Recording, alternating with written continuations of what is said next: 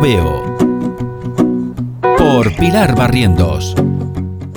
Veo, veo y recuerdo el día que junto con un amigo nos fuimos a la comisaría de los Mossos a denunciar el secuestro de los Jordis. Sí, sí, de los Jordis, el Jordi Cuixart y el Jordi Sánchez.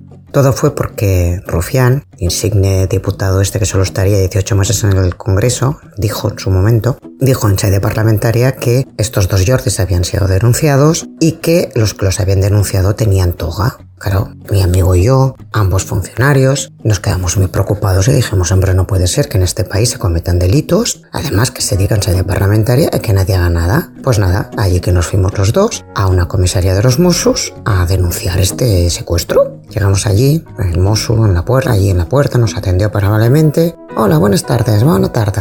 Mire, llegamos aquí a denunciar un secuestro. Claro, hombre, pues el Mosu levantó la cabeza todo interesado. Dice, sí, sí, venimos a denunciar el secuestro de los Jordis. Dice, ¿qué Jordi? Dice, no, pues no sé, lo ha dicho Rufián en el Congreso. El mozo, claro, dijo, hombre, eso es una manera de hablar. Dijimos, ah, entonces ha mentido, no ha habido ningún secuestro. Claro, el pobre hombre ya no sabía dónde meterse. Nosotros diciéndole, hombre, mire, es que como somos funcionarios tenemos la obligación de denunciarlos, todos los delitos que se puedan cometer. No podremos dormir tranquilos sabiendo que hay posibles eh, secuestrados hoy. Bueno, pues tuvimos que esperar al capural. Entonces al capural, cuando vino el capural, nos volvió a atender al capural, pobre hombre no sabía dónde meterse. Y nosotros sí, presentamos nuestra denuncia conforme los, los sabíamos que dos Jordis habían sido secuestrados y pedíamos que se adjuntasen y se tomasen declaración pues al que sabía quién había sido secuestrado, que era el señor Rufián, que se aportasen las, las cintas del Congreso, bueno, imaginaros todo lo que hicimos. Bueno, la risa que nos dimos ya os, podemos,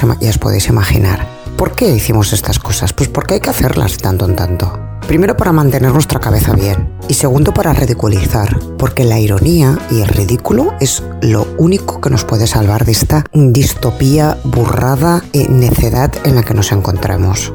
¿Y vosotros qué opináis?